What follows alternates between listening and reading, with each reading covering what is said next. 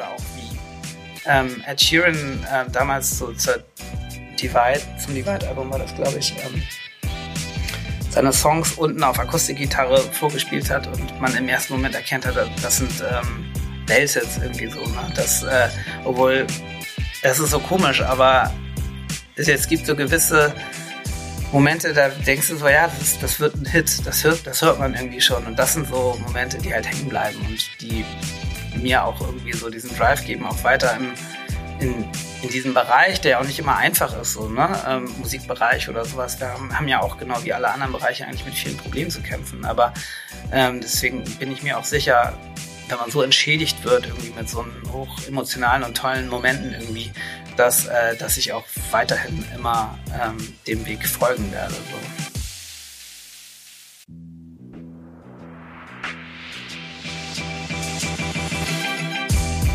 HMS. Und jetzt? Wie es nach der coolsten Medienhochschule Hamburgs weitergeht, erfahrt ihr hier im Podcast HMS. Und jetzt viel Spaß. Marc Pöhner, Alumni aus dem Jahr 2011, hatte mir und vielen anderen Studierenden zu Beginn seines Studiums an der Hamburg Media School einiges voraus. Als leidenschaftlicher Musiker wusste er nämlich genau, auf welche Branche er sich mit Hilfe des MBAs spezialisieren möchte. Und damit, dass er auch auf seinem weiteren Karriereweg seiner Leidenschaft in der Musikbranche folgen will. Doch dies hat nicht nur Vorteile, sondern auch einige Herausforderungen mit sich gebracht und vor allem viel Eigeninitiative gefordert. Dennoch hat es Mark geschafft, dass er schon zwei Jahre nach seinem MBA-Abschluss ein Jobangebot vom Major-Label Warner Music in seinem Postfach gefunden hat. So konnte er nicht nur den Sprung der Musikbranche ins digitale Zeitalter mitgestalten, sondern auch die Chance genießen, einige der größten KünstlerInnen unserer Zeit kennenzulernen und gemeinsam mit ihnen zu arbeiten. Beim Wechsel vom Recorded Music Bereich in den Live Musik Bereich konnte er außerdem einige Erfahrungen aus der Startup-Welt mitnehmen und hat nicht zuletzt sein eigenes Unternehmen gegründet. In dieser Folge sprechen wir außerdem darüber, was für ihn Erfolg im beruflichen Kontext bedeutet und ob es für ihn die richtige Entscheidung war, seine Leidenschaft zum Beruf werden zu lassen. Ich kann nur sagen, für mich war dieses Gespräch unglaublich interessant und inspirierend, dass ich es jedem nur ans Herz legen kann, an dieser Stelle weiterzuhören. Also bleibt unbedingt dran, lasst euch von Marks Erzählung motivieren und viel Spaß beim Zuhören. Hallo und herzlich willkommen zu einer neuen Folge unseres Alumni-Podcasts. Ich habe heute mal wieder einen super spannenden Gast mitgebracht, nämlich Marc Pöhner. Also erstmal ein herzliches Willkommen an dich, Marc. Schön, dass du dabei bist. Vielen Dank für die Einladung, Suri. Ich freue mich sehr, dabei sein zu dürfen und auch mal wieder in den alten Schulräumen hier, Uniräumen zu sitzen, ist ein schönes Gefühl. Ja, für dich ist es ja schon lange her. Du hast ja deinen Abschluss im Jahr 2011 gemacht. Wie fühlt es sich jetzt so an, wieder in den alten Räumen und Gängen der HMS zu sein?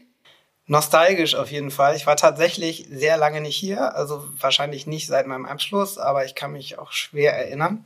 Ähm, und ja, es ist immer ähm, toll, irgendwie so irgendwo hinzukommen, wo man lange nicht war und wo man auch vor allen Dingen eine Menge schöne Erinnerungen dran hat. Ja, voll. In der Zwischenzeit ist ja auch recht viel bei dir dann jetzt auch passiert in den letzten mehr als zehn Jahren. Und ich muss sagen, ich habe äh, mir ja deinen Lebenslauf angeschaut und musste erstmal so ein bisschen den Durchblick finden, weil da ja schon ein paar Stationen hinter dir liegen. Und ähm, also für unsere Zuhörer, Marc ist Digital Marketing Strategist und Client Relationship Manager im Bereich Musik und Events. Also er ist vor allem in der Musikbranche unterwegs und hat in den letzten Jahren vor allem in Musikunternehmen und Musik bei Musiklabels gearbeitet, wie zum Beispiel ähm, Warner Music und hat jetzt sogar sein eigenes Musikunternehmen gegründet in diesem Jahr.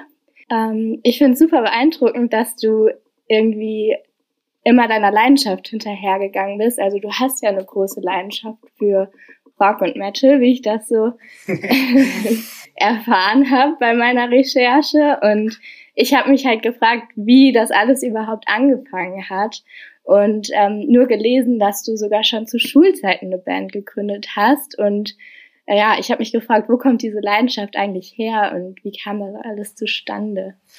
Das ist eine sehr schöne Frage, weil ich natürlich auch darüber nachgedacht habe, was ich heute so erzähle. Und bei mir dreht sich tatsächlich, glaube ich, auch was mein Beruf anbelangt, viel um Leidenschaft und ähm, da bin ich eigentlich schon von sehr früh an gefolgt. Und das ist in der Tat in der ersten Linie die Leidenschaft für Musik. Äh, ich würde das gar nicht auf Rock und Metal eingrenzen. Äh, ich würde das generell halten. Ich äh, kann mit allen möglichen Musikrichtungen was anfangen. Und das fing tatsächlich ganz früh mit vier Jahren an, als mein Vater seine eigene Band hatte und unten bei uns im Keller geprobt hat und ich die Musikinstrumente auseinanderbauen äh, durfte. Das war eine, eine Jazzband äh, mit großen Tuba und allem möglichen. Das war mega interessant. Wirklich mit die intensivsten Erinnerungen, die ich jetzt noch habe. Äh, und das ging dann weiter über ja, Gitarrenunterricht, den ich dann irgendwann genommen habe, wo ich dann in der Lage war, eine Gitarre zu spielen. Ähm, ja, und ging dann eben über, über Bands während der Schulzeit weiter. Ähm, das ist tatsächlich auch eine Sache, die sich durch mein Leben gezogen hat. Ich spiele auch heute noch in Bands. Ähm, das ist immer nebenbei gewesen, aber das begleitet mich und ist mir persönlich auch super wichtig als Ausgleich zum, zum Beruf. Und wie alt warst du, als du dann deine erste Band gegründet hast? Ah, ich habe mich am Anfang ehrlich gesagt immer nicht so getraut. Glaub. Ich war so ein Zurückhaltender und ähm, habe dann immer für mich gespielt und habe meine Lieblingslieder rauf und runter gespielt. Und ich glaube, ich war so 16 oder 17 oder 16, 16 muss das gewesen sein, so, wo wir angefangen haben. Und im Nachgang muss man natürlich sagen, wahnsinnig, naja, wir haben halt probiert und äh, ich habe noch so ein, zwei Aufnahmen. Damals war das noch dann auf Minidisc, wer es noch kennt, oder ähm, CD, weiß ich gar nicht. Ja, CD war ja, war da ja auch voll am Start, irgendwie so mit Brennen und so. Ähm, also es war, ähm, ja, es war halt so ein wilder Anfang. Äh, und dann haben wir sogar auf unserem Abiball haben wir gespielt, glaube ich, ähm, mit unserem damaligen, ähm, was war das, Geschichtslehrer, der, glaube ich, gesungen hat. das war auch äh, schön. Ja, und ähm, dann hat sich das immer so ein bisschen weiterentwickelt, auf jeden Fall. Und ich muss sagen, schon in der Zeit war mir klar immer, ich will auch beruflich was in Richtung Musik machen. Ich hatte immer so von meinem Vater, glaube ich, auch mitgekriegt damals, so diese Trennung zwischen mach dein Hobby nicht zum Beruf, also versuch's jetzt nicht als ähm, mit der Band, weil du dann schnell die Lust daran verlieren kannst. Ähm, aber ich spürte immer, die Leidenschaft für die Musik ist trotzdem total da und deswegen wusste ich relativ schnell, ich möchte auch dann etwas äh, auf einem anderen Sektor, aber im Musikbereich tätig sein. Mhm. Und dann hast du ja auch mit deinem Bachelor damit angefangen. Du hast Audiotechnik studiert? Genau, erstmal ging es auch dann in Richtung, ähm, in Richtung Technik, genau, in Richtung Audiotechnik. Und ähm, ich habe äh, mich, ich habe eine Bildung zum, äh, Ausbildung zum Audioingenieur gemacht, also Tonmeister, ähm, was auch super interessant war für mich, weil ich halt mit den ganzen, ja, gelernt habe, wie man mit, ja, wie man Musik aufnimmt, ähm, wie Musik entsteht und so weiter und so fort. Und äh, habe auch äh, ein großes Interesse auch weiterhin daran, selbst Musik aufzunehmen, Bands aufzunehmen, zu produzieren, was ich auch ab und zu immer noch mache. Mhm.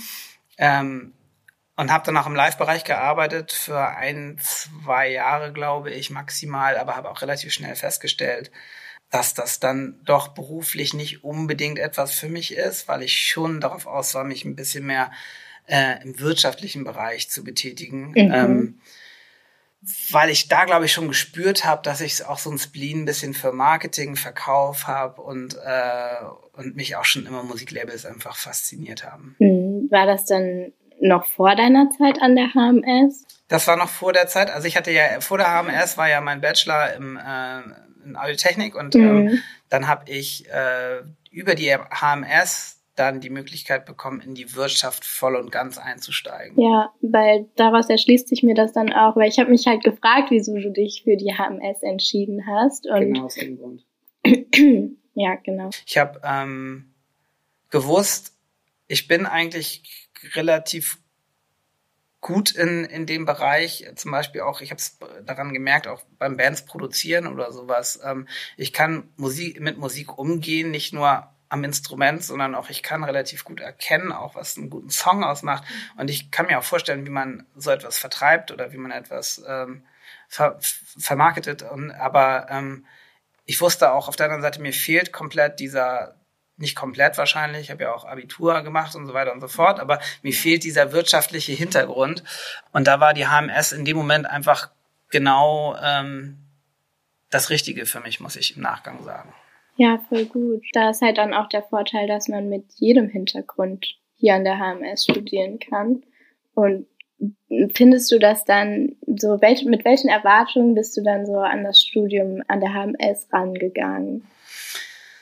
Ja, ich habe mir erhofft, ähm, zu lernen zum Beispiel, was man an der HMS auf jeden Fall lernt, ähm, ist zu präsentieren. Ähm, ich war ganz schlecht da drin, ehrlich gesagt. Ähm, wenn ich mich hinter meiner Gitarre oder was anderem verstecken konnte, geht das. Mhm. Aber ähm, mich selbst irgendwo hinzustellen und für Sachen, Sachen zu präsentieren, Sachen zu verkaufen, ähm, da war ich vor der HMS-Zeit, ehrlich gesagt, grottenschlecht drin. Das kann man wirklich so sagen. Inklusive Stottern und so weiter und so fort.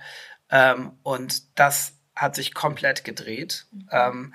Da haben wir durch unterschiedliche Techniken und Skills und wir haben wirklich viel präsentiert, ähm, habe ich da wirklich ein, eine sehr gute Sicherheit bekommen, die natürlich dann im Berufsleben noch weiter ausgebaut wurde. Aber ich habe das relativ schnell auch bemerkt, als ich dann im, im Beruf war, ähm, dass ich schon sehr viel weiter war als die meisten anderen ähm, Berufseinsteiger, also deutlich weiter durch durch diese Skills, die ich da entwickelt hatte.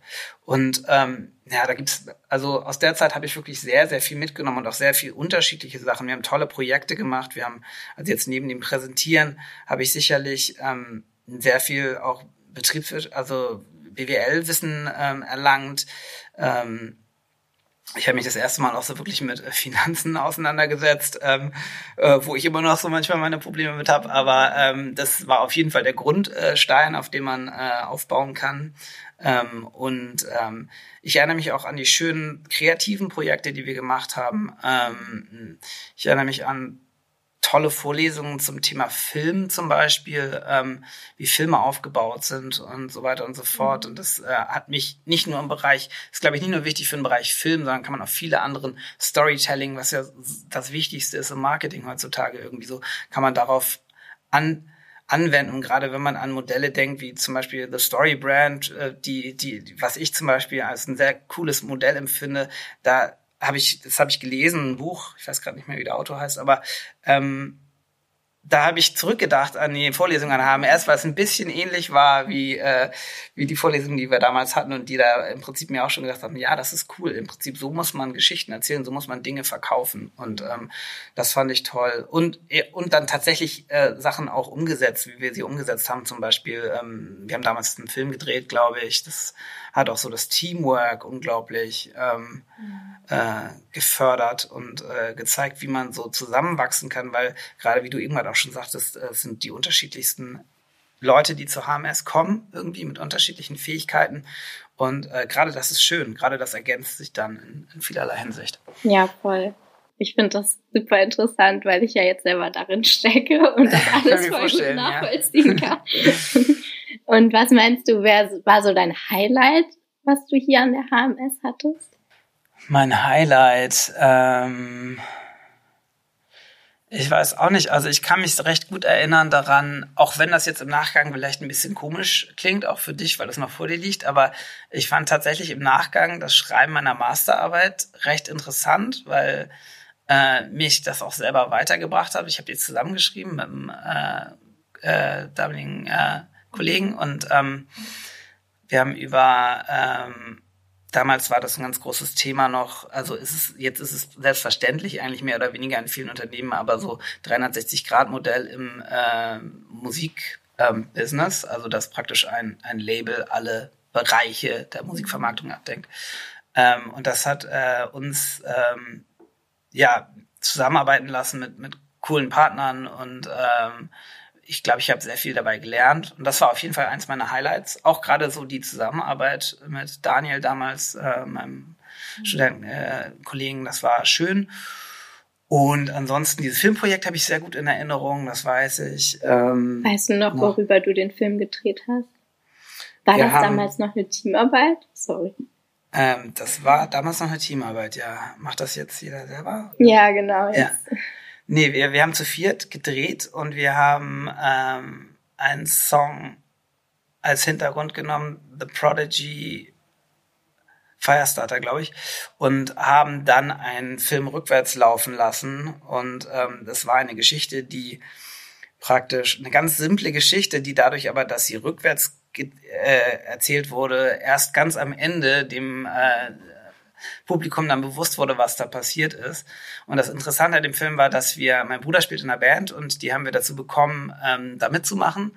Und dadurch hatten wir so ein bisschen ähm, Support auch von der Band und ich glaube, das äh, Video hat auf YouTube dann auch richtig viele Klicks bekommen. Irgendwann wurde es runtergenommen. Ich glaube, das oh, Problem war einfach, äh, darf man jetzt gar nicht sagen wahrscheinlich, aber wir hatten natürlich The Prodigy nicht lizenziert und äh, dann kam die YouTube-Thematik irgendwann auf, dass man Werbung schalten konnte und dann haben sie es natürlich ganz schnell runtergenommen. Aber das war auf jeden Fall ein schönes Projekt und ähm, ja, aber es waren wirklich echt viele Sachen. Und nein, meine tollste Erinnerung war die Reise. Wir sind nach Indien gefahren und ähm, das war, da habe ich unglaubliche Erinnerungen mitgenommen, tolle Erfahrungen gemacht, sowohl mit den ähm, mit den Studierenden als auch mit ähm, ja, was wir da alles an, an Kultur kennengelernt haben, was wir da gesehen haben, wie was, wie Medien in Indien funktionieren, in, die, in einer Stadt wie Delhi, das war schon, ja, unglaublich. Also, das kann man schon so sagen.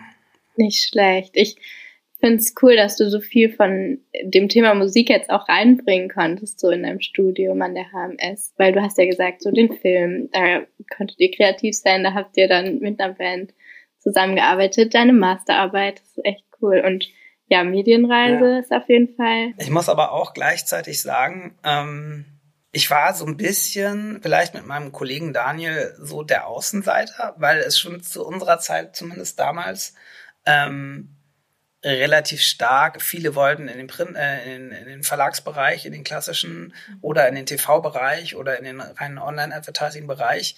Der Musikbereich, ich weiß, das wird jetzt mehr behandelt als vorher. Ähm, jetzt ist ja, sieht man ja auch Leute von, von ähm, ehemalige Kollegen von mir hier von Warner und sowas, die mal hier sind. Das war damals alles noch nicht der Fall. Also es war schon so, dass man dass ich diesen ganzen, das ganze Musikding habe ich da wirklich aus Eigeninitiative reingebracht und ähm, das im Prinzip auch nur, weil ich eigentlich von Anfang an immer wusste, was ich wollte. Und das, ich kann mich auch noch an, an ähm, Diskussionen mit meinen, äh, da meinen Kollegen irgendwie erinnern, die meinten so, ja, und cool, du weißt ja genau, was du willst und das ist voll gut, ich weiß noch gar nicht, was ich will und sowas. Und ich sag so, ja, das ist ein Vorteil, aber ich habe mir nicht gerade den einfachsten Bereich ausgesucht. Und gerade wenn du an der Schule bist, wo viel mit Verlagen und sowas, ähm, damals noch, ich weiß jetzt gerade nicht, wie es jetzt ist, ähm, zusammengearbeitet wird, war es für mich dann wirklich, ich stand dann nach der Ausbildung da und habe dann, oder das Studium da und habe dann gesagt, okay, jetzt musst du auf eigene Faust die Unternehmen finden, äh, die dich dann, äh, weil die kannten auch im Musikbereich, kannte man damals die HMS auch noch nicht so gut wie in anderen Bereichen. Ähm, und ähm, schön, dass das jetzt irgendwie anders ist mittlerweile und ähm, das freut mich auch immer wieder sehr zu sehen. Ähm, ja, von daher war das schon so, auf der einen Seite, ja, ich wusste immer, was ich wollte, auf der anderen Seite war es aber auch ein harter Weg, weil man hat nicht, ich habe mir nicht den einfachsten Weg ausgesucht, sicherlich. Und ähm, muss aber, glaube ich, denke ich, einfach seiner Leidenschaft, also für mich funktioniert es auf jeden Fall, meiner Leidenschaft zu folgen. So. Und Leidenschaft ist halt einfach, für mich bedeutet ein Erfolg im Job bedeutet für mich einfach morgens aufzustehen und zu sagen so, ey, ich habe Bock auf meinen Job so, ne? Mhm. Und ähm, relativ schnell habe ich festgestellt, dass es bei mir dann halt weniger wichtig ist, vielleicht dann irgendwann die höchste Position zu haben in einem Unternehmen oder sowas, sondern vielmehr dieses tägliche Yes, ich habe Bock darauf, ich habe Lust auf meine Kollegen, ich habe Lust auf das, was ich mache. Ähm, und das habe ich mit der Art und Weise, wie ich da rangegangen bin, zumindest bis jetzt geschafft. Mhm. Aber hat es lange gedauert, bis du da hingekommen bist? Oder ist dir der Berufseinstieg dann nach der HMS leicht gefallen? Ähm, ganz leicht nicht, aber es, ähm, ich habe relativ schnell einen Job gefunden direkt, ja. Und ähm, da war es auch schon auf jeden Fall sehr interessant für die äh, Unternehmen, dass sie sahen, ah, ich habe einen Master gemacht in dem Bereich. Also im Musikbereich sind auch viele die gar nicht studiert haben und so weiter und so fort, äh, weil sie da reinwachsen. Viele wachsen da tatsächlich direkt rein. Und ähm, äh, das war aber sehr interessant, weil ich dann auch Fähigkeiten hatte, die, die viele nicht hatten, einfach in dem Bereich. Und ähm, das war gerade der Zeitpunkt, wo das auf YouTube richtig losging mit ähm, Advertising. Und da habe ich dann ähm, habe ich für für das Independent ähm, Label Belief, mhm. also Independent Vertrieb, ähm, wenn man das ganz korrekt sagen will, ähm, ja diese ganze YouTube Kiste angeschoben. Also es ging damals los, es konnte Werbung geschaltet werden. Wir hatten noch die GEMA-Problematik, ähm, wo die Videos gesperrt waren.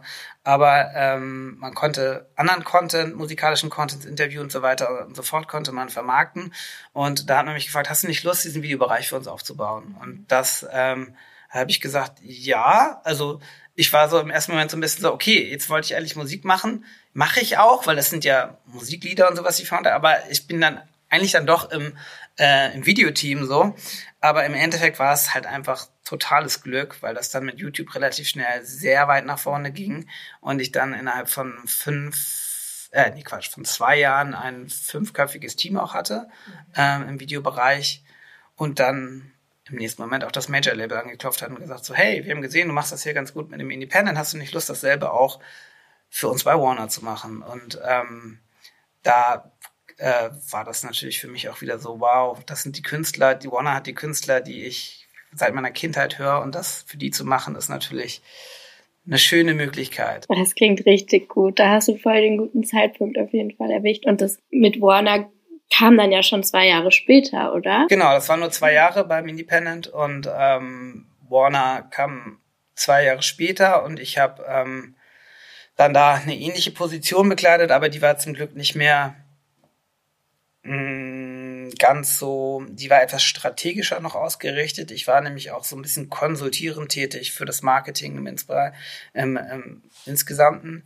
Also sprich, ähm, alles, was, wie gehen wir mit dem Thema Video um als Musikunternehmen? Ähm, wie platzieren wir uns? Was gibt es für neue Möglichkeiten? Äh, was gibt es für neue Strategien? Ähm, YouTube war natürlich das oder ist immer noch das allübergreifende, die allübergreifende Plattform, wenn es darum geht. Ähm, aber damals habe ich zumindest das Gefühl noch mehr, weil auf Facebook und Instagram war Video noch nicht so an. Instagram gab es zu dem Zeitpunkt, glaube ich, noch gar nicht, noch nicht so angekommen.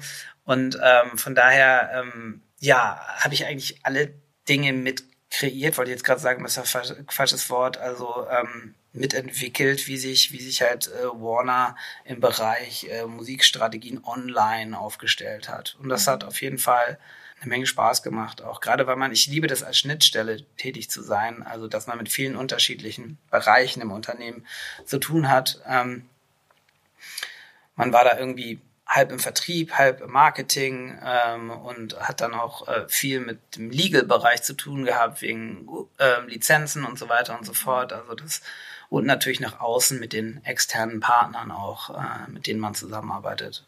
Und das ist auch etwas, was mir sehr viel Spaß macht, mit Menschen und, und vielen unterschiedlichen Menschen zusammenzuarbeiten. Hättest du dir das rückblickend so vorgestellt, dass du am Ende da in diesem Job landest? Habe ich mir schon so äh, gewünscht. Also das Lustige war, dass ich tatsächlich mich ja gar nicht beworben habe bei Warner, ähm, was man jetzt denken könnte, sondern dass es einfach so auf einmal eine, eine Mail im Postkasten lag irgendwie. Ähm, und aber im Endeffekt war, da habe ich nicht lange nachdenken müssen, ehrlich gesagt. So. Und ähm, ich habe auch immer das Gefühl, ähm, dass Menschen das, gerade wenn du zum Unternehmen kommst, die spüren das auch so, okay, der hat Lust und der passt und der hat eine Leidenschaft, eine Passion dafür. Ähm, und das ist ja, grundlegend wichtig, so neben natürlich Skills, die man, die man absolut ähm, haben muss, aber die hatte ich ja an der HMS gelernt. Ne? Wie hat sich das so für dich dann angefühlt, einfach so in die Rolle in Anführungszeichen zu rutschen und so eine Anerkennung auch zu bekommen und so eine Verantwortung auch in so einer kurzen Zeit? Ja, also Verantwortung nicht im Bereich, also ich hatte ähm, keine, ähm, hatte kein Team bei Warner, war eher so Consult, also ich würde das am ehesten tatsächlich als Consultant bezeichnen jetzt, obwohl ich nie so bezeichnet wurde oder sowas, weil äh, eigentlich war ich im Vertrieb, das wurde auch als Key Account damals, damals deklariert, aber das trifft es äh, meines Erachtens aber nicht so ganz, weil man sich unter Key Account immer noch ein bisschen was anderes vorstellt. Ähm, vor allen Dingen, weil sich die Rolle so ein bisschen dann auch noch gedreht hat. Aber wo du natürlich völlig recht hast, ähm, dass man diesen Einfluss hat in, ähm, ja, was strategisch entsteht und wie man, ähm, wie man ja eigene Ideen ähm, dann im Unternehmen umgesetzt werden. Das hat mir schon eine Menge Spaß gemacht. Wir haben dann zum Beispiel irgendwelche ja, Grund, die Grundlage geschaffen, um, um auf YouTube erfolgreich zu sein. Wir haben sowohl eigene Kanäle aufgebaut, als auch natürlich die Künstlerkanäle. Mhm. Ähm, wir haben Kooperationen mit anderen Videopartnern gemacht und ähm, da dann, wenn dann tolle Sachen entstehen, dann ist das natürlich super. Also einer meiner Höhepunkte war zum Beispiel ähm, wir Künstler wie, ähm, wir hatten Linkin Park im Haus und mit denen aufgenommen haben, ähm, irgendwelche Quiz-Shows, äh, die man heute noch auf YouTube sehen kann. Und das Tragische dabei war, ähm, dass tatsächlich Chester Bennington, der Sänger, sich zehn Tage danach das Leben genommen hat, glaube ich. Und das war der erste Moment, wo ich tatsächlich wo mich der, der Tod eines Künstlers, ich, gar, ich bin gar kein großer Linkin Park-Fan, aber ich hatte die jetzt gerade erlebt und hatte die als so positiven und nette Menschen kennengelernt. Und dann passiert sowas und dann denkst du so, wow, das, das haut dich ganz schön aus den Socken in dem Moment.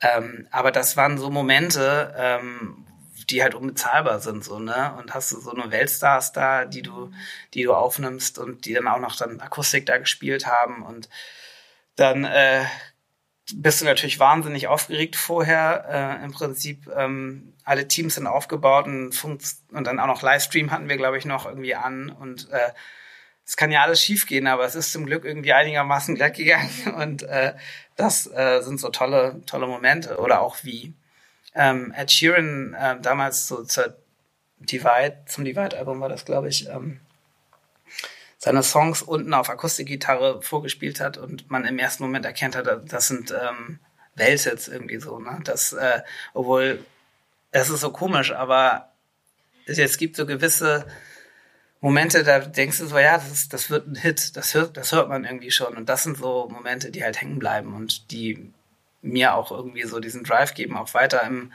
in, in diesem Bereich, der auch nicht immer einfach ist, so, ne, ähm, Musikbereich oder sowas, wir haben, haben ja auch genau wie alle anderen Bereiche eigentlich mit vielen Problemen zu kämpfen. Aber ähm, deswegen bin ich mir auch sicher, wenn man so entschädigt wird, irgendwie mit so einen hoch emotionalen und tollen Momenten irgendwie, dass, äh, dass ich auch weiterhin immer ähm, dem Weg folgen werde. So.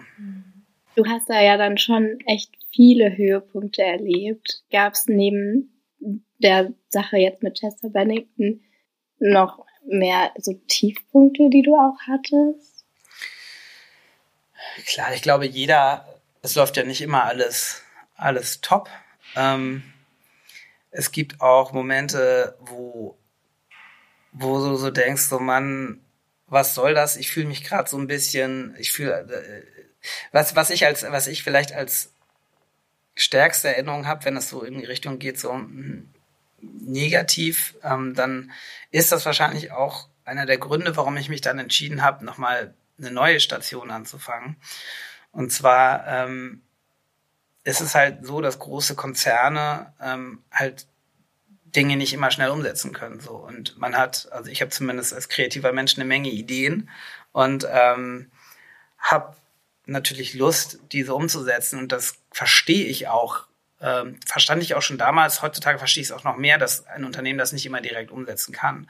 Aber ich wollte irgendwie, wollte irgendwie noch mehr mich einbringen und ähm, da hatte ich dann manchmal das Gefühl, dass, dass ich mehr will, als ich konnte, irgendwie so. Und ähm, das war dann im Endeffekt auch der Grund, warum ich dann nochmal in ein Startup gewechselt bin, wo man dann natürlich bei einem kleinen Unternehmen dann ähm, mehr Möglichkeiten hat, noch ähm, Einfluss zu nehmen selber. Mhm. Was war das dann für ein Startup? Ähm, ja, da habe ich dann äh, den Sprung äh, gewagt vom Recorded Music Bereich äh, in den Live-Bereich. Und ähm, das war ein ähm, hochspannendes damals Startup. Damals war es noch ein Startup, es wurde relativ schnell zum Scale-Up, ähm, äh, das auch unterschiedliche Namen hatte. Ähm, Pollen zuletzt. Mhm. Ähm, und äh, wir haben eine Botschafter-Marketing-Software hergestellt. Ähm, Im Prinzip ein System, das Festivals, wir haben uns auf Festivals relativ spezialisiert, einbinden konnten in ihre Kanäle und ähm, sich praktisch eine ähm, eine, äh, eine Anzahl an, an Botschaftern aufbauen konnte, ähm, die dann dafür sorgten, dass möglichst viele Leute ähm, zusätzlich aufs Konzert, Konzert kommen. Das lief dann so wie so ein Premium-System, kann man sich das vorstellen. Ähm, du konntest als Botschafter selber Tickets verkaufen an ähm, deine Freunde und äh, für jedes Ticket, das über dich verkauft wurde, irgendwie so hast du Punkte bekommen. Und äh, diese Punkte konntest du dann später irgendwie gegen Rewards eintauschen. Du konntest zum Beispiel ähm, dafür dann VIP äh, oder Meet and Greet mit den Künstlern oder bis hin zu ganz abgefahrenen Sachen, Hubschrauberflüge ins Stadion und äh, äh, schöne Sachen, die wir uns da irgendwie ausgesucht, äh, ausgedacht hatten. Ähm, und das hat wahnsinnig gut funktioniert für Festivals. Also da waren, wir hatten teilweise Festivals, wo, wo wir 2000 Botschafter hatten, die dann jeweils ähm, ja ganz viele Freunde eingeladen haben. Ähm, und ähm, das ist im Prinzip digitales Word-of-Mouth-Marketing, weil die Leute halt rausgegangen sind und in den Bars und Clubs gesagt haben, hey, ich schicke dir jetzt einen Link, dann kannst du über mich buchen, kriegst auch noch einen kleinen Rabatt, gab's dann immer. Ähm, das war so der Anreiz dann für die Leute, dann über, über den Freund zu buchen. Und ähm, so haben die Festivals dann mehr, ähm, ähm, mehr Kundschaft äh, bekommen. Und im Endeffekt war das ähm, eine, eine sehr, sehr, sehr schöne und sehr, sehr, sehr ereignisreiche Zeit, auch wo ich auch sehr, sehr viel gelernt habe, auf jeden Fall. Mhm. Was würdest du sagen, waren so die Dinge, die du da vor allem gelernt hast? Ähm, Im Prinzip habe ich mit einem Kollegen zusammen den GSA-Markt aufgebaut, also Deutschland, Österreich, Schweiz, Deutsch, deutschsprachig. Mhm. Ich habe in erster Linie habe ich gelernt, mit unterschiedlichen Kulturen zusammenzuarbeiten, äh, weil ich meine, selbst wenn es nur UK ist, die arbeiten da ganz anders als wir hier. Und mhm. das ist auch gut so. Und man kann gegenseitig voneinander auf jeden Fall eine Menge lernen. ähm, und ich hatte halt ein Team, ähm, wir waren dann halt immer jeweils zuständig für die jeweiligen Länder. Also eine Spanierin, ähm, unser Head war aus ähm, Holland, dann UK natürlich, ähm, Skandinavien, also ganz Europa im Prinzip. Und ähm, es war super interessant, mit denen zusammenzuarbeiten und einfach zu lernen, wie, wie, wie die äh, Sachen angehen. Ähm, häufig sehr viel relaxter als die Deut Deutschen, aber häufig auch nicht so strukturiert wie die Deutschen. Also es ist halt alles äh, seine Vor- und Nachteile. Und ähm, dann war natürlich ein super großes Learning, dann dieses Moderne halt komplett agile Arbeiten, was wir da gemacht haben. Ne? Es war von, wir hatten keine festen Arbeitszeiten, es war alles, wir konnten von wo auf der Welt wir auch immer wollten arbeiten. Ähm, es haben im Prinzip nur die Ergebnisse gezählt. Und das war ähm, eine sehr spannende Zeit und ich habe viele Vorteile von dieser Arbeitsweise kennengelernt. Es gibt auch einige Nachteile. Ich würde sagen, Vorteile können überwiegen, aber das ähm, ist, glaube ich, auch von Unternehmen zu Unternehmen, je nachdem, was man macht, unterschiedlich. Mhm. Ähm, aber es war ja spannend, natürlich viel in England gewesen, äh, viel auch in Amerika gewesen, äh, weil dann immer das äh, wurde schnell zum Scale-up, habe ich schon gesagt, und es explodiert das Unternehmen, dann 10 Millionen Funding bekommen und so weiter und so fort. Und ähm, das war unglaublich spannend, ein Unternehmen so wachsen zu sehen und selber sich auch von einer ja, Client Success hieß das damals auch Schnittstelle zwischen ähm, äh, klassisch Online-Vertrieb und Online-Marketing. Äh, ähm, ja, mit Festivals zusammenzuarbeiten und auch, ja, für mich war es natürlich der Einstieg in die Live-Branche. Mhm. Und ähm, die Live-Branche, wissen wir alle, wird immer wichtiger vom Umsatz her. Ähm, und das äh, äh, war natürlich super interessant für mich, äh, dann mal von der Seite das Musikbusiness praktisch kennenzulernen. Ja. Und was für ein Fazit würdest du jetzt ziehen? Also, also im Endeffekt hast du dich dann wohler in, in der Startup-Szene sozusagen gefühlt als jetzt beispielsweise im Konzert? Das ist eine sehr gute Frage.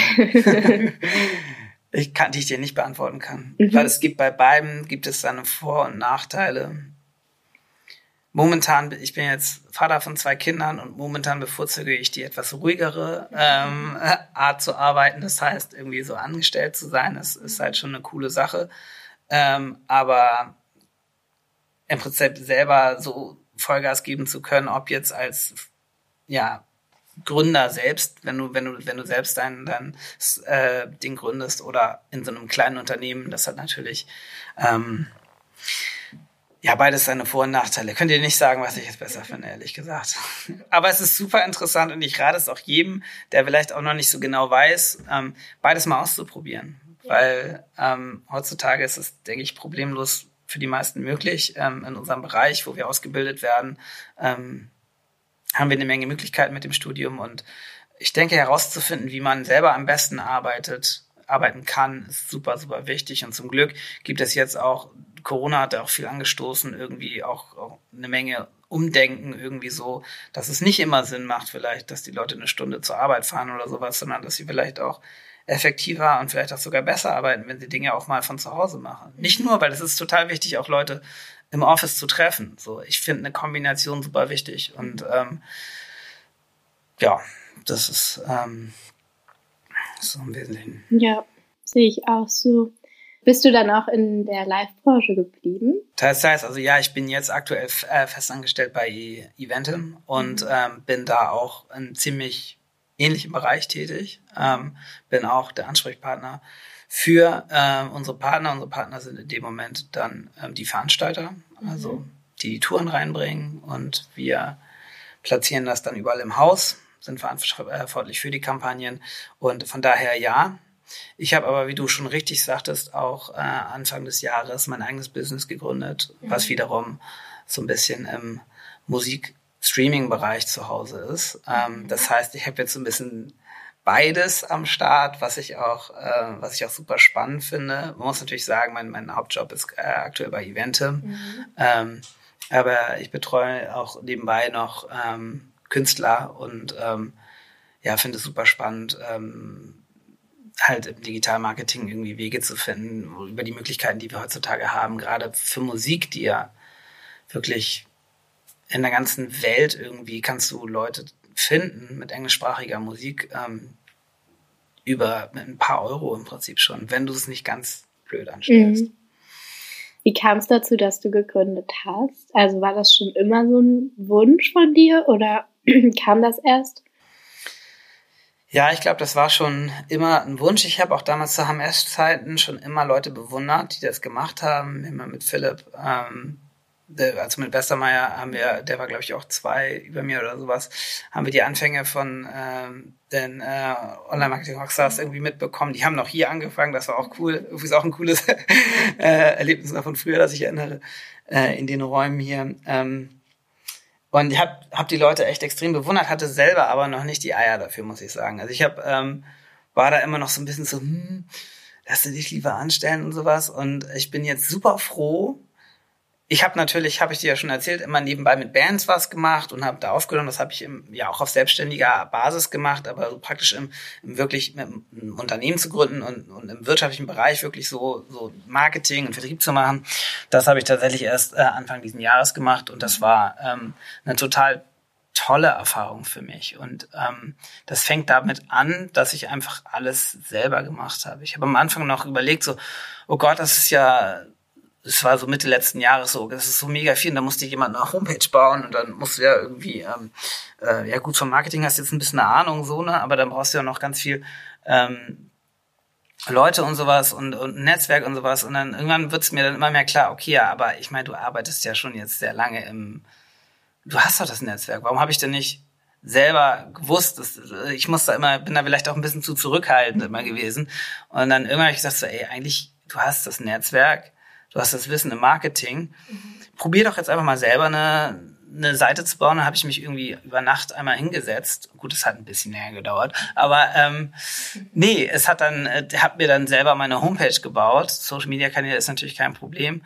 und habe das dann ähm, einfach online gestellt und ich muss sagen, innerhalb von einer Woche hatten sich so viele Leute gemeldet, dass ich eigentlich fürs nächste Jahr, halbe Jahr ausgebucht war und dann auch nicht mehr Zeit hatte, meine, meine Kanäle. Ich hatte eigentlich voll den Plan, dass ich jetzt meine Kanäle voll aufbaue erstmal und äh, Marketing mache. Aber dafür war gar keine Zeit mehr dann, mhm. ähm, weil ich dann einfach für, für, für die Bands dann direkt gearbeitet habe. Und das ähm, ja, hat natürlich sehr viel Spaß gemacht so. Und ähm, ich hoffe auch, dass ich das weiterhin so weitermachen kann in der Art und Weise, ähm, neben meinem Hauptjob gerade, weil mich das, mir das wirklich wahnsinnig viel Spaß macht und ähm, ich gerade die Zusammenarbeit mit Musikern und Bands immer super, super spannend finde. Mhm. Also machst du das ganz alleine? Ja, das mache ich tatsächlich ganz alleine. Ähm, ich arbeite natürlich mit Videoproduzenten zusammen, dann, ähm, die dann die Videos machen. Das kann ich natürlich nicht. Äh, versuche mich komplett aus der Kreation rauszuhalten. Also ich sehe mich da so ein bisschen eher als jemanden, der die Bands dazu anstößt, darüber nachzudenken, was sie besonders macht und ihre Geschichte zu erzählen. Mhm. Weil das ist es, was sie auf Social Media heutzutage müssen. Ähm, viele im Bereich Musik haben immer noch das Gefühl, sie wollen eigentlich, oder haben nicht das Gefühl, sie wollen einfach nur Musik machen. Und die gehen dann ins Studio, nehmen ihre Platte auf, die auch sicherlich super ist. Die ist bestimmt, das sind geile Musiker, bestimmt super Platte, geben ihr ganzes Geld dafür aus, ist ja auch teuer. Mhm. Und stehen dann da, ja, und machen sich keine Gedanken, so wie sie es dann irgendwie vermarkten so und stehen da meistens da. Hm.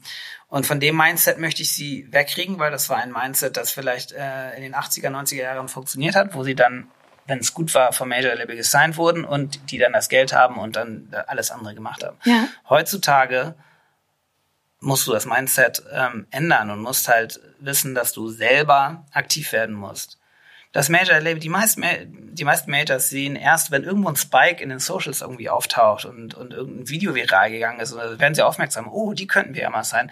Aber du musst selber aktiv da sein, so. Und bei der Fülle an Musik, die täglich online geht, es ist einfach noch, deine, dein Album kann noch so gut sein, deine Musik kann noch so gut sein. Sie wird untergehen, wenn du dafür keine Werbung machst. Das ist leider für viele, die nur Musik machen wollen, eine traurige Wahrheit, aber äh, es muss halt vermarktet werden und es muss vor allen Dingen persönlich und emotional vermarktet werden. Das heißt, es kann dir leider keiner abnehmen.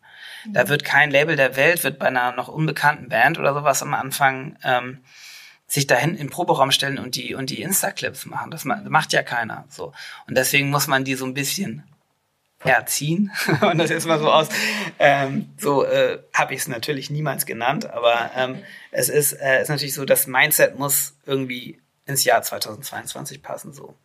Und da muss man sich schlicht und einfach auch damit beschäftigen. Ähm, macht es für mich Sinn, TikTok zu machen. Also aus Marketing-Sicht, ja, natürlich macht es für dich Sinn, TikTok zu machen. Ähm, ich habe jetzt, kannst du dir vorstellen, in erster Linie mit Rockbands zusammengearbeitet so und die also, äh, TikTok kein Bock, da sind ja irgendwie nur irgendwelche tanzenden äh, Kiddies oder sowas unterwegs.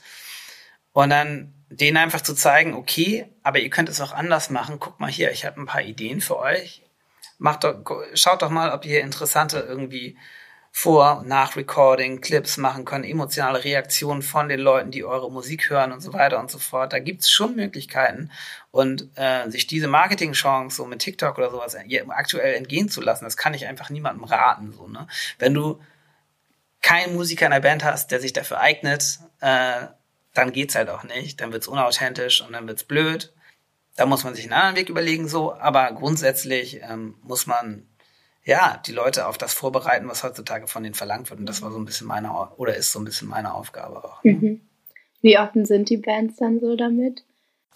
Erstaunlich offen. Also ich muss sagen, ähm, man muss da natürlich vorsichtig mit umgehen mit dem Thema. Also ich habe, ich bin nicht auf die zugegangen und habe gesagt, so ja, wir machen jetzt hier ist unser, unser TikTok-Plan und hier ist äh, Instagram müsst ihr irgendwie jeden jeden Tag irgendwas posten und so, sondern man muss denen natürlich erstmal erklären, warum und ähm, wenn man das gut macht, dann verstehen die das auch relativ schnell. Mhm. So.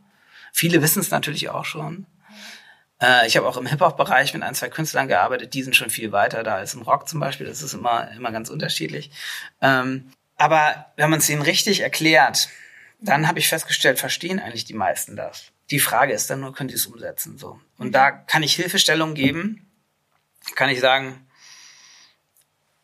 wir kreieren einen gemeinsamen Contentplan, und wir ähm, schaffen gemeinsame Routinen für euch, wie ihr das auch täglich umgesetzt bekommt, weil so Routinen entwickeln ist total wichtig, weil du sonst, ähm, wenn du etwas vorher nicht gemacht hast oder sowas, ähm, kommst du da nicht rein, vergisst es immer wieder und ähm, deswegen ist es halt, ähm, das ist so meine Herangehensweise gewesen und das hat natürlich nicht immer funktioniert, aber in, in einigen Fällen sehr erfolgreich funktioniert und ähm, auch Spaß gemacht. Auch im Endeffekt dann äh, den Bands auch Spaß gemacht, so, weil sie gesehen, haben, natürlich, da tut sich was und meine Musik wird mehr gehört. Mhm. Wie lange betreust du die Bands dann? Also ist es längerfristig oder ist es so eine Starthilfe in Anführungszeichen oder unterschiedlich? Also ich habe so drei ähm, Modelle. im Prinzip einmal ist es tatsächlich so eine, einmal das Grundwissen, so ein Workshop eigentlich. Mhm. Das ist so die erste Variante. Dann habe ich mir ein Modell ausgedacht, das eigentlich über einen Release-Zeitraum ähm, von mindestens drei Monaten geht. Das heißt, wenn du als Band zum Beispiel ein Album äh, aufgenommen hast, bringst du ja dazu. Heutzutage, ich rate den Bands ja mindestens fünf Singles rauszubringen oder sowas und dann in Abstand von sechs Wochen und über diesen Zeitraum ähm, oder vier bis sechs Wochen ähm, begleite ich die dann. So. Ähm, und danach lasse ich sie praktisch so auf die Menschheit los. Mhm. Und dann gibt es natürlich die langfristige Betreuung, ähm, die dann wirklich anhält über ein, zwei Jahre. So, ne? Mhm. Und ähm, aber ich muss sagen, in den meisten Fällen habe ich diese Betreuung über einen Release-Zeitraum, so drei, vier Monate. Das war so das Modell, was am gefragtesten okay. ist oder war. Aber wie vereinst du das jetzt mit deinem Job bei Eventim? Ich mache momentan nur noch ganz ausgewählte Sachen. Okay. Also ähm, das kann ich nicht, weil der Event im Job ist natürlich ähm, mein, mein Hauptjob so. Mhm. Und ähm, ich bin auch noch äh, Familienvater und ähm, mache absolute Leidenschaftsthemen gerade noch oder Themen, die mich extrem weiterbringen. Ähm, aber äh, mehr als ein, zwei Künstler gleichzeitig kann ich ähm, aktuell nicht wuppen. Ja. Und das auch in einer nur beratenden Tätigkeit. Ne? Also ich ähm, setze mich jetzt nicht an Computer. Momentan mache ich auch kein klassisches Paid Marketing für die oder sowas, weil das auch zu aufwendig wäre, sondern mhm. ähm, ich beschäftige mich echt, wenn, wenn sie Fragen haben oder fahren mal zu denen, machen wir Workshops und sowas, das äh, kriegen wir hin. Ähm, aber so wirklich intensive, äh, wie ich das in der Zeit davor gemacht habe, ist das aktuell nicht möglich. Und machst du nebenbei noch Musik selber? Ja, das auch noch. Irgendwann fragt man sich, was macht denn der überhaupt eigentlich noch so? ähm, nee, es ist schon auf jeden Fall ein gutes Style-Management gefragt. Ähm, ja, ich mache noch selber Musik ähm, und äh, sind ja auch gerade dabei, ein neues Album zu schreiben. Da ist es so, dass man eigentlich einmal, also wir machen es einmal die Woche irgendwie, dass wir entweder Songwriting zu Hause oder im Proberaum machen und ähm, das ist auch immer noch, das ist noch eine andere Art und Weise von kreativem Ausgleich irgendwie für mich, wenn es so die eigene Musik ist. Ne? Das ähm, ist immer so gewesen und bin ich mir sicher, ich sehe auch meinen Vater, der das immer noch in seinem Alter immer noch macht, ähm, wird es auch wahrscheinlich immer bleiben so. Also bist du auch froh, dass du deinen Fokus nicht so auf deine eigene musikalische Karriere gelegt hast und da immer so diese ja. Trennung beibehalten hast. Ich habe mich das manchmal, wenn ich nachts da liege, frage ich mich das. also manchmal, äh, ich habe viel gelernt über Leidenschaft und ich bin fest davon überzeugt, habe ich am Anfang schon gesagt, dass man irgendwie, wenn man Dinge mit Leidenschaft macht und ähm, auch beruflich irgendwie so, dann ist das immer der richtige Weg. Und manchmal frage ich mich, hättest du es vielleicht nicht doch probieren sollen, so mit, mit Musik oder so, dann bin ich auch immer wieder froh, weil ich denke, so das ganze Touren und sowas, das äh, mhm. vielleicht mit Anfang 20 noch so, aber, aber heutzutage ja auch gar nicht mehr. Aber ich sehe es an meinem Bruder, der ist Musiker vom Beruf so und ähm, die haben es geschafft und das, ähm, können davon leben. Äh, und das ist auch eine schöne Sache so, ne? Und ja, ich habe das, ich muss sagen, ich habe das aus meiner Kindheit ins ist mir im Kopf geblieben immer, ähm, was meine Eltern gesagt haben, macht das nicht zum Beruf. Und manchmal frage ich mich, mhm. war das richtig oder nicht? Ich weiß es nicht, aber ich bin happy, so wie es ist. Mhm. Aber jetzt nochmal rückblickend betrachtet, was würdest du sagen, war wirklich so dein größtes Highlight jetzt so in dem, was du erlebt hast und gemacht hast? Wow, ich könnte dir gar, gar nicht so ein bestimmtes Highlight nennen, aber ich kann dir sagen, dass die Zusammenarbeit mit so vielen unterschiedlichen Menschen in der Musikbranche ähm, für mich ein absolutes Highlight ist, weil ich komme absolut gut mit dieser Branche und mit den Typen in dieser Branche zurecht. Ich ähm, konnte schon immer mit denen umgehen, wahrscheinlich weil ich selber auch so ticke. Und einfach die Erfahrung, die man gesammelt hat, das zum Beispiel für mich ist immer eines der, der, der Highlights des Jahres ist immer das Reeperbahn Festival, wo sich die ganze Branche in Hamburg ja auch trifft. Und da spürt man das noch am meisten, wenn alle so zusammenkommen und alle so dieselben, dieselbe Passion und Leidenschaft irgendwie für, für die Branche haben. Das, das ist so eins meiner absoluten Highlights. Das ist jetzt nichts Punktuelles, aber es ist einfach so übergreifend und sowohl in meinem Recorded Musikjobs als auch in meinem Live Musikjobs, die ich gemacht habe oder in meiner Selbstständigkeit, ähm, einfach so zu sehen, wie die Leute Musik lieben, kreativ werden, etwas entsteht, ähm, das finde ich, finde ich toll irgendwie. Und das ist so eigentlich mein Highlight, warum ich, warum ich das mache, was ich mache irgendwie. Und hast du jetzt noch Pläne oder Wünsche offen so für deine Zukunft? Ich bin momentan total happy mit allem in meinem Leben eigentlich, auch wenn es sehr viel ist. Ähm, ich wünsche mir erstmal, dass es so bleibt. Ähm, keine konkreten Wünsche, ähm, die in naher Zukunft betreffen. Vielleicht mal, wenn ich älter bin, ich würde, glaube ich, noch mal ganz gerne aus Deutschland raus irgendwann so. Aber ähm, das wird man dann irgendwie sehen und vielleicht, keine Ahnung, ist es dann später auch noch anders. Ähm, man weiß das ja nicht. Also aktuell habe ich das Gefühl, ich habe so das war so, so meinen Platz im Leben so gefunden und das finde ich, ähm, kann ich erstmal so ein bisschen genießen auch. das ist echt schön. Ich habe jetzt noch eine allerletzte Frage für dich, die wir okay. jedem stellen bei diesem Podcast. Und zwar ähm, stell dir mal vor, es ist wieder dein Abschlussjahr an der HMS und du hast jetzt dein MBA-Zeugnis bekommen und verlässt die HMS und bist auch noch voller Erwartung, was so deine Zukunft betrifft. Welchen Ratschlag würdest du dir aus heutiger Sicht deinem damaligen Ich geben? Ich glaube, ich hätte mich trauen sollen, ins Ausland zu gehen. Mhm. Das ist, wenn ich, das ist so das Einzige, wo ich manchmal denke, das habe ich nie gemacht. Also klar, ich bin super viel, super viel auf Reisen, total gern unterwegs, mhm. aber so mal über Jahre oder ein paar Jahre irgendwie im Ausland zu sein, vermisse ich, dass ich das nicht gemacht habe. Und mhm. es gab Möglichkeiten sicherlich. Mhm. Ähm, da hätte ich vielleicht noch ein bisschen intensiver ähm, reindrücken sollen und die vielleicht noch nutzen sollen. Ansonsten bin ich meiner Leidenschaft gefolgt und für mich war das der richtige Weg. Ähm, ansonsten würde ich, glaube ich, gar nichts irgendwie groß anders machen wollen, ehrlich gesagt. Also ich liebe auch Hamburg, die Stadt, in der ich geboren bin und äh, bin hier bin hier auch ganz happy eigentlich, auch wenn das Wetter manchmal ein bisschen schöner sein könnte. Aber ähm, nö, eigentlich das habe ich jetzt, fällt mir jetzt nicht spontan irgendwie ein. Mhm. Aber das ist ein guter Abschluss. Vielen Dank, dass du dabei warst, Marc. Sehr das gerne. War sehr interessant und ich wünsche dir alles Gute für deine Zukunft.